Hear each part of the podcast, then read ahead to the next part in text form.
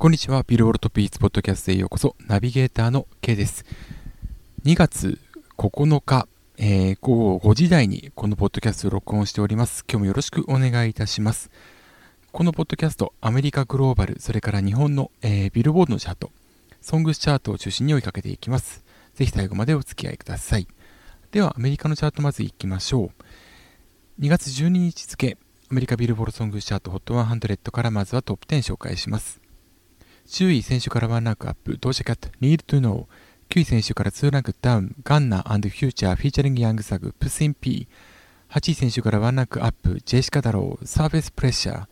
7位先週からワンランクダウン、エド・シーラン、 Shivers。6位先週から2ランクアップ、ゲイル、ABCDEFU。5位先週と変わらず、コダック・ブラック、 Super Gremlin。4位先週と変わらず、ザ・キッド・ラロイ and ジャスティン・ビーバー、 Stay。3位先週と変わらず、グラス・アニマルズ、 Heat Waves。2位先週と変わらず、アデル、Easy on Me。そして1位は先週と変わらず、カロリーナ・ガイタン、マウロ・カスティージョ、アダッサ、レンジー・フェリス、ダイアン・ゲレロ、ステファニー・ベアトリス、エンカント・キャスト、We Don't Talk About Bruno。というわけで、以上が2月12日付、アメリカビルボードソングスチャート HOT100 からトップ10をお送りしました。というわけで、えー、映画、ミラベルと魔法だらけの家、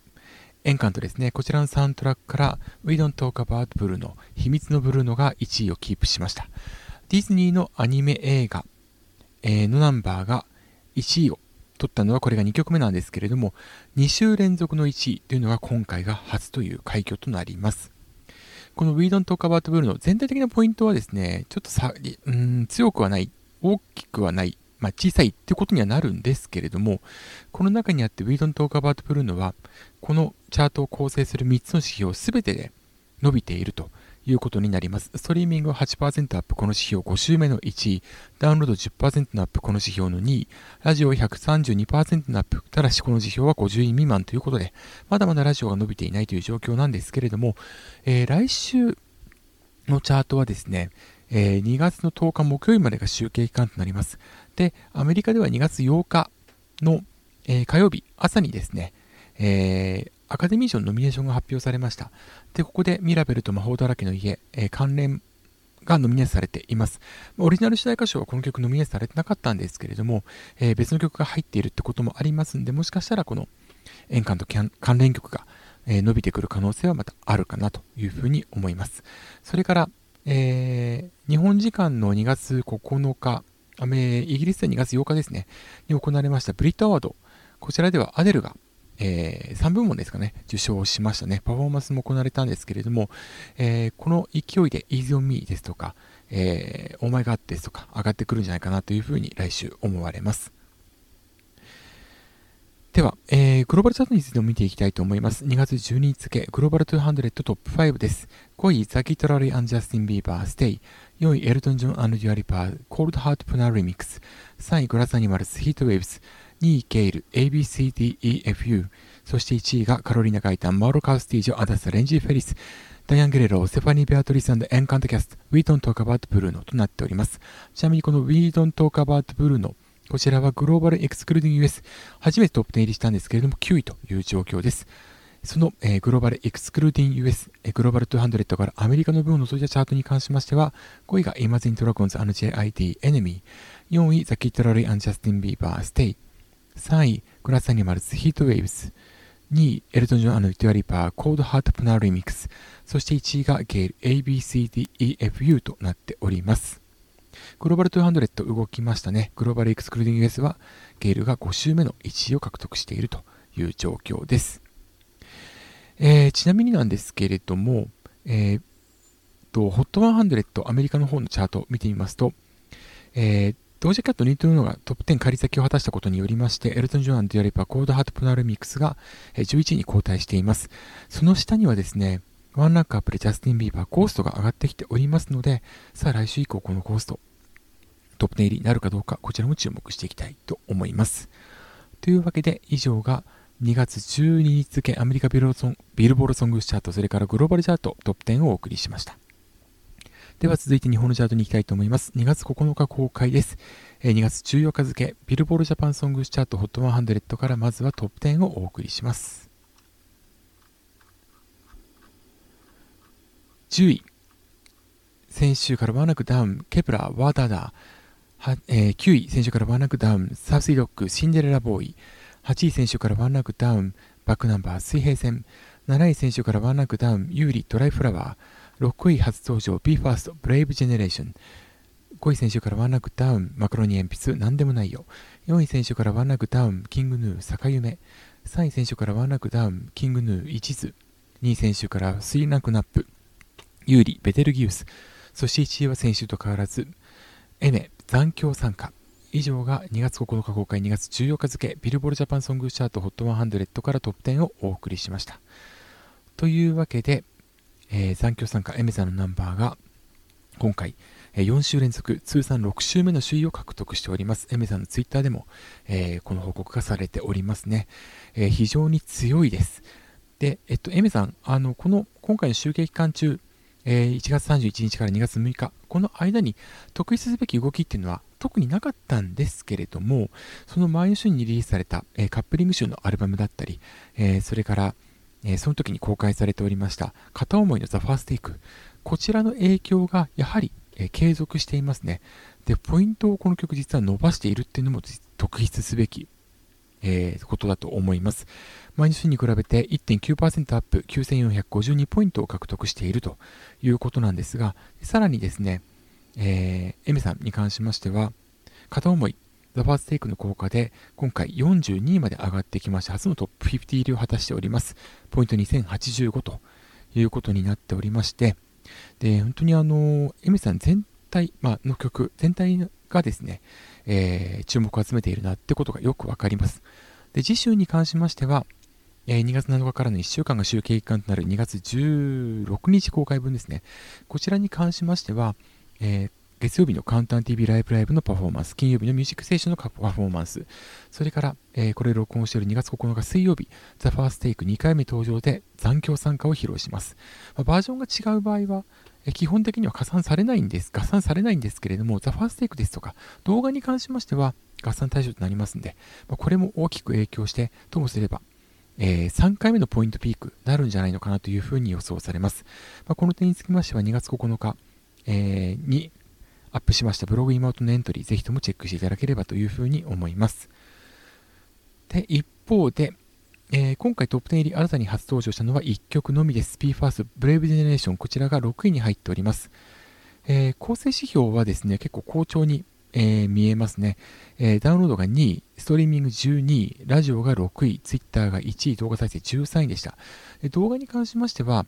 えっと、ライブ映像が、えっと、後半になって配,、えー、配信開始されていますので、もしこれがもっと前だった場合だったら、えー、動画再生指標トップ10入りもあったんじゃないのかなというふうに思います。で、この曲に関しましては、えー、ギフテッドですとかで行っていました LINE ミュージック再生回、えー、再生回数キャンペーン、再生キャンペーンを行っていないので、まあ、ストリーミングに関してはそこまで、えー、ギフテッドホールではなかったんですけれども12位と、まあ、上の滑り出しのようには見えるんですが、一方ちょっと気になるのがですね、今回の、えー、プレビジェネレーションに関しましては、再生回数に占める Spotify の割合が、えー、高くはないんですね。ちょっとそれが非常に、えー、気になるところです。え、再生回数全体に占める Spotify の割合は5.4%。で、基本的に、えー、1位獲得する曲を、ま、中心にスポ、えー、ストリーミングで長くヒットする曲に関しましては、この Spotify の割合が全体の大体15%強になる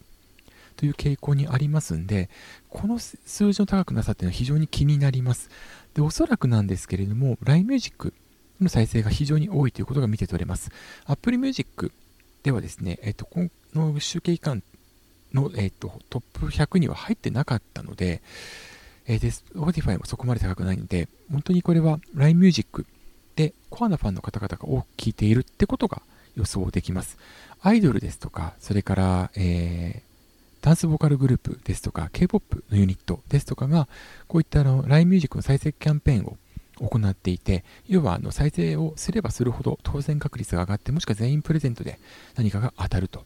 いうことで、まあ、それがあのコアファンの、えー、熱量を刺激する、高めるっていう要因になっているんですけれども、一方ではライト層の、えー、乖離が見られまして、キャンペーンが終わった直後に急落するという傾向があります。まあ、今回はキャンペーンがないので、えー、急落っていうほどことにはなりにくいとは思うんですけれども、やはり以前、まあ、これまでの LINE ミュージックで多く聴いていたってことが今回も現れているのかなというふうに思います。えー、ですのであ、今後ね、どうなっていくのか、その数字の推移、え、注目をしていきたいというふうに思います。それからですね、今回フィジカルセールスに関しましては、えー、氷川きよしさん、群青の糸。糸は、えー、ギターの弦と一緒ですね、えー、同じ字ですね、弓辺に玄米の弦と書いて糸という読むようになってますけれども、この群青の糸、こちらがフィジカルセールス1位になったんですけれども、えー、総合では53位という結果になりました。で、ラジオが34位、ルックアップ21位。えっと、フィジカルセールスとルックアップ、結構乖離があるのは、まあ、レンタルってこともあるんですけれども、まあ、取り込み、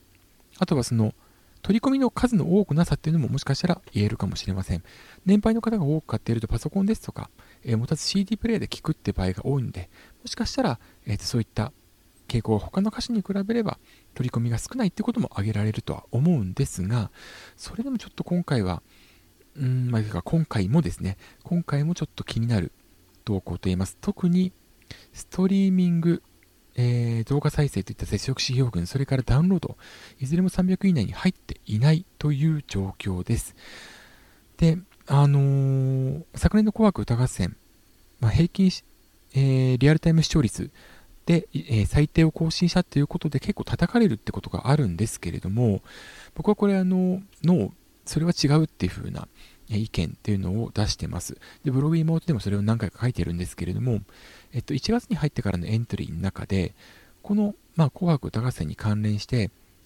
えっと、チャートの面から言えば、このチャートをね、あの、ビルボールドのチャートを NHK 側はきちんと考慮して、まあ、えー、出演者を選んでいるっていうふうに、えー、要因膨れは想像できるんですけれども、このチャートで言うと、演歌歌謡曲、非常に正直言えば弱いんですね。で、この状況の打破するためには、特にデジタルに明るくなること、まあ、あの、年配の方々がデジタルそんなに強くないとしても、それをまレクチャーするぐらいの意気込みでやる必要があるんじゃないのかなと。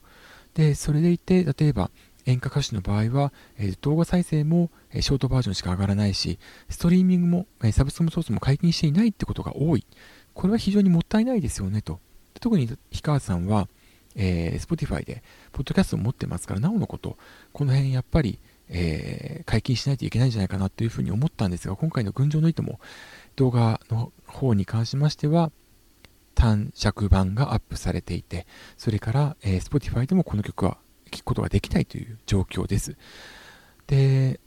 まあ、一方でフィジカルセールス、まあ、強くてもですね、総合ではそんなに強くないという状況ですから、ここで存在感を示せないことには、紅白おそらく出られるとは思います。あの活動休止が今年の最大晦日ですから、おそらくそこが一度、まあ、退く、えー、最後のバトンの風になるとは思うんですけれども、まあ、それでもちょっとこのチャートに関しましては、どうかなというふうに思ったのが正直なところです。えっと、まあ、その紅白に関連して演歌歌謡曲が強くないからそこ変えなきゃいけないんじゃないんですかねっていう提案をしたブログエントリーが実はこれまで最高のアクセス数をいただいているんですが、まあ、うん、反発もあるのかもしれないというふうには思いつつも、でも、えっと、本当にあの変わってほしいなって心から願っていますので、ぜひとも、まあ、今からでも、レコード会社の方々ですとか、芸能事務所の方々ですとか、えー、チェックしていただければなと、それからちょっと考えていただければなというふうに思っております。そんなわけで、以上が2月9日公開、2月14日付、ビルボールジャパンソングシャート HOT100 からトップ10をお送りしました。というわけで、2月9日、えー、録音しました、えー、収録をしました、ビルボルトピースポッドキャストをお送りしました。いかがだったでしょうか？今回109回目ということで、えー、毎回お聞き皆さんに本当にありがとうございます。まあ、今回初めてという方、ぜひとも、え今後ともチェックしていただければ嬉しいです。毎週水曜日の夜に、このポッドキャストは更新しております。それからブログ妹毎日アップしておりますので、カタカナで妹と検索していただければ出てきます。ぜひともよろしくお願いします。というわけで、ビルボルトピースポッドキャストをお送りしました。ここまでのお相手は K でした。また次回お会いしましょう。さようなら。